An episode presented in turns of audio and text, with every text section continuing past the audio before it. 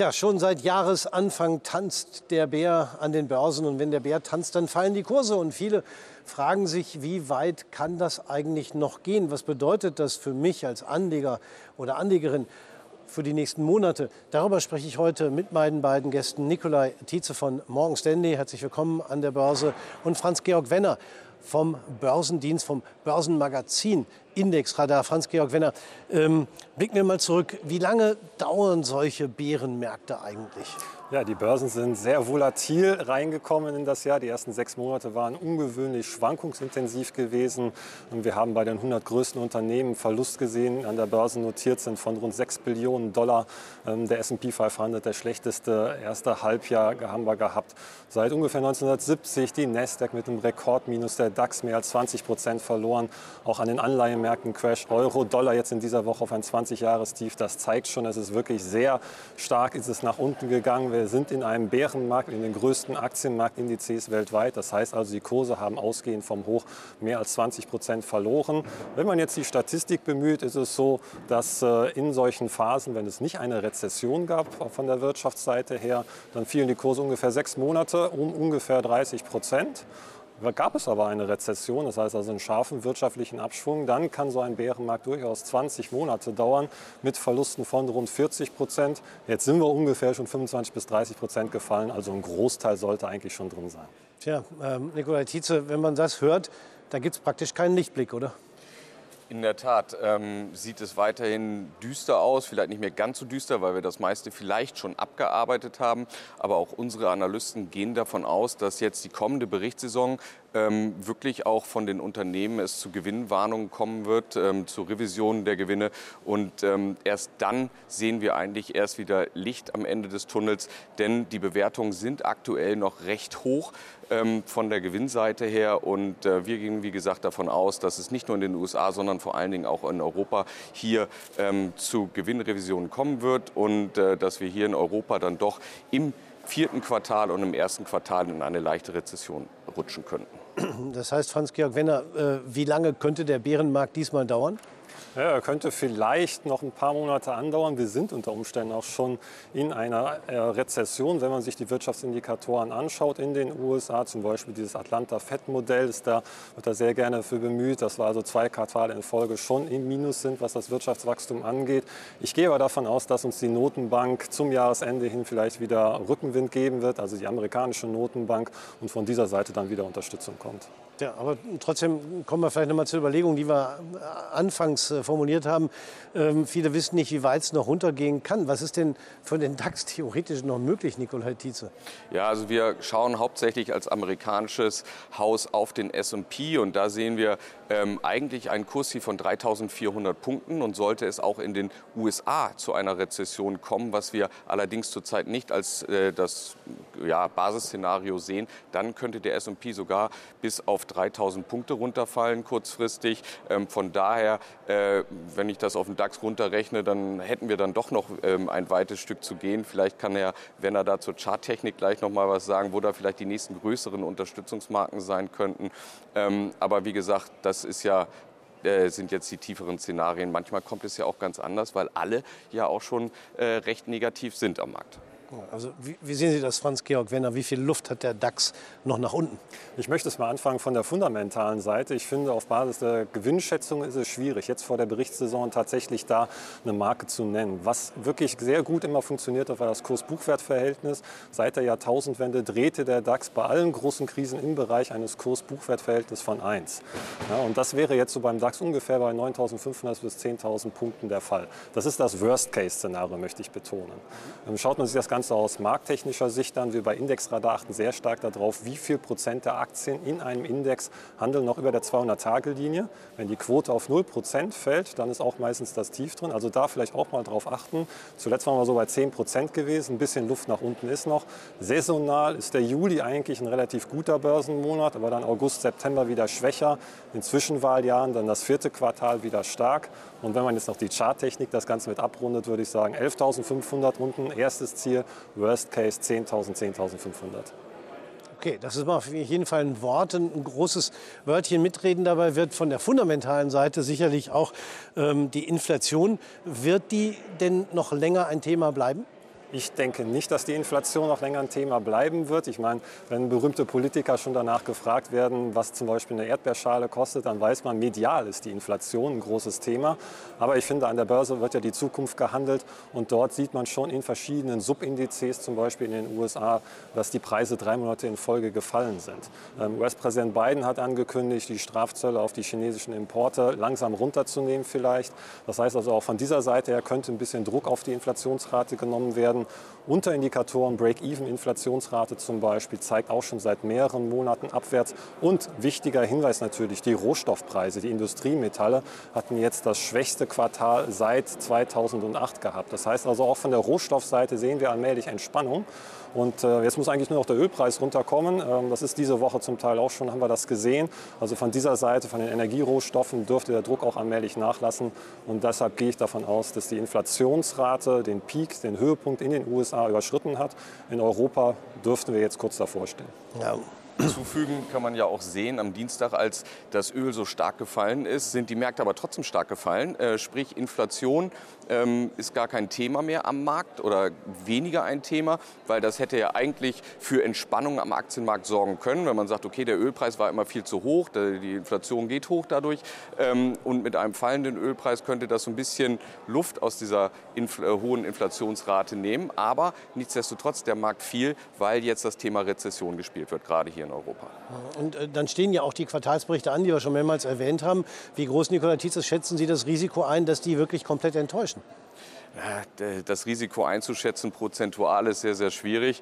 Ähm, man muss natürlich jetzt schauen, ähm, viele Werte haben teilweise ja auch an der Nasdaq schon 80, 90 Prozent verloren. Ähm, ist da noch Luft immer noch nach unten oder können die sich jetzt berappeln? Es kommt auch immer so ein bisschen auf das Sentiment drauf an.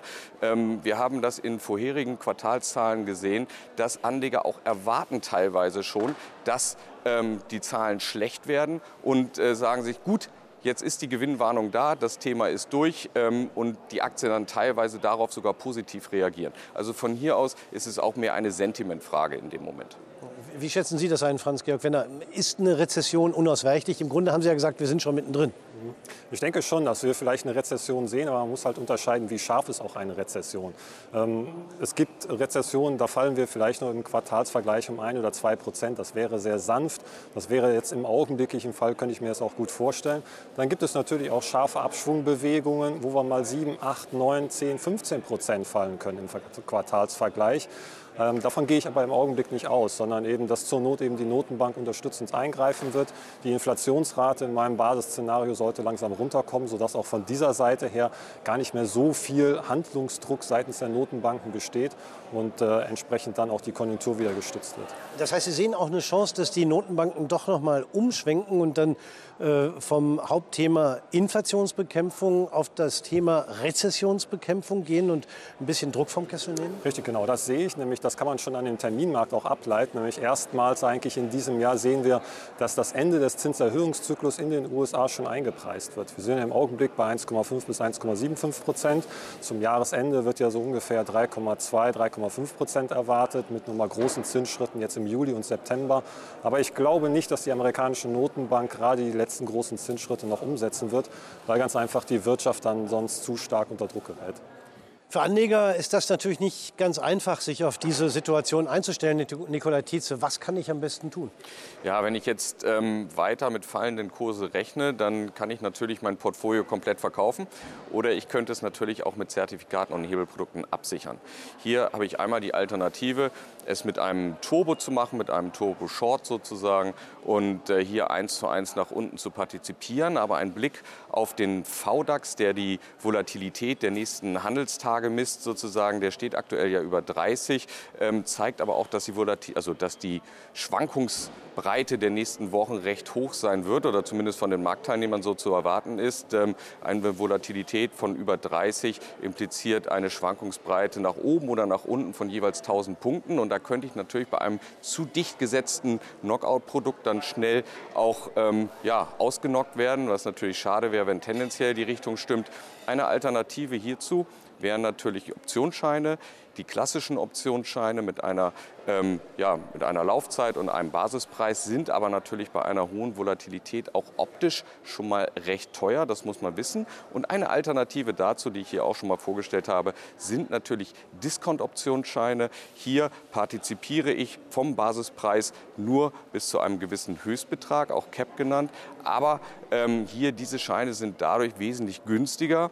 Ein praktisches Beispiel, zum Beispiel, wenn ich mich jetzt bei 12.500 Punkten absichern möchte, dann kostet ein klassischer Optionsschein bis Dezember Laufzeit 22 8,50 Euro und dieser Discount-Optionsschein hingegen nur 3,35 Euro. Hier partizipiere ich aber auch nur bis 11.500 Punkte, sprich meine Maximalauszahlung wären 10 Euro.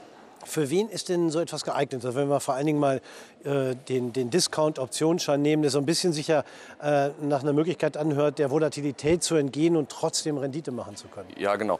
Diese Scheine sind für jemanden geeignet, der jetzt nicht mit einem äh, schlagartigen Crash rechnet von 10, 20 Prozent, sondern eigentlich eher, dass die Märkte sich weiter tendenziell nach unten bewegen, ähm, der für seine Absicherung nicht ganz so viel zahlen möchte, aber nichtsdestotrotz dann eine positive Rendite erzielen möchte. Und wenn man zum Beispiel diesen Discount-Put zu dem klassischen Put am Ende der Laufzeit ähm, entgegenstellt und ähm, der DAX würde bei 11.500 Punkten schließen. Dann hätte, wäre die Maximalauszahlung von 10 Euro gegeben beim Discount-Put. Um die gleiche Rendite bei einem klassischen Optionsschein zu bekommen, müsste der DAX dann schon bei 10.000 Punkten stehen. Ja, aber die Risiken sind auch nicht ganz unerheblich. Ja, die Risiken sind die gleichen wie beim klassischen Optionsschein auch. Wenn am Ende der Laufzeit der DAX über, in unserem Beispiel 12.500 Punkte steht, also über dem Basispreis, dann erlischt dieser Schein wertlos. Was für viele Marktteilnehmer dann aber auch gar nicht so schlecht wäre, weil der Rest des Portfolios natürlich dann höchstwahrscheinlich im Plus ist. Also hier natürlich nicht alles draufsetzen, sondern das vielleicht als Depotbeimischung benutzen. Ja, und das ist genau der Punkt. Der Grundgedanke ist dabei die Absicherung und dann äh, ist es so ein bisschen wie bei einer Versicherung, da zahle ich auch eine Prämie und wenn nichts passiert, ist Find die ja auch, auch weg. Äh, das, das, wäre vielleicht so ein ja. Vergleich. Aber Totalverlust heißt Totalverlust, muss man natürlich wissen. Was kann ich sonst noch tun, Franz Georg, wenn er um äh, mein Depot in dieser jetzigen Situation sinnvoll aufzubauen? Ja, als Anleger kann ich nicht den Markt beeinflussen, aber ich habe Kontrolle über mein Depot. Das heißt also, man sollte sich die Depotstruktur anschauen. Jetzt im Vorfeld der Berichtssaison bei Einzelwerten wäre ich etwas vorsichtig. Wir sehen im Augenblick eine relative Stärke der amerikanischen Technologieaktien allmählich wieder. Da kann man, wenn man etwas risikobereiter ist, schon mal Positionen wieder aufbauen. Ansonsten vielleicht eher über breite Themen-ETFs gehen, zum Beispiel Solar oder E-Mobilität bietet sich an. Also wirklich eben breiter streuen das Risiko. Und wenn man jetzt in Einzelwerten investiert ist, auch einfach mal gucken, ist vielleicht ein Totalverlustrisiko irgendwo gegeben mit Knockouts, dann vielleicht eher in defensive Strukturen wechseln, wie Nikolai Tietze schon gesagt hat, Bonuspapiere, Discount-Zertifikate, also einfach auch die Vorteile der verschiedenen Zertifikatearten miteinander nutzen. Wir haben im Augenblick eine sehr hohe Volatilität, das heißt, ich habe sehr attraktive Konditionen bei Bonuspapieren, bei Discount-Zertifikaten und dann natürlich ja, klassische Absicherungsstrategien kann man fahren, über Put-Optionsscheine, wenn die Volatilität ein bisschen runtergekommen ist oder eben natürlich auch die Cashquote beachten beachten, also da auch so ein bisschen mitspielen, 40, 70 Prozent, dass man immer auch flexibel bleibt und auf Marktreaktionen noch ähm, reagieren kann. Entsprechend. Nikola Tite hatte ja gerade drei Varianten der Absicherung genannt. Einmal äh, Short gehen über einen Turbo, dann Short gehen über einen klassischen Optionsschein und dann eben den Discount-Optionsschein. Was würden Sie im Moment äh, wann für vorteilhafter halten?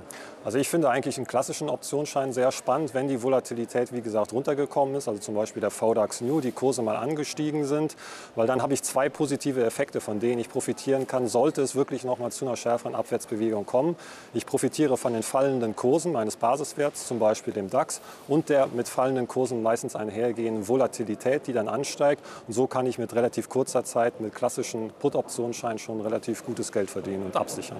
Ja, und auch wenn da natürlich das Risiko des Totalverlustes ist, kann ich auch da eine aggressivere oder auch eine konservativere Strategie fahren, auch äh, beim klassischen Put kann ich natürlich gucken, dass der äh, äh, Basispreis möglichst weit weg ist, sodass das Risiko nicht so groß ist, oder? Machen das Anleger auch wirklich?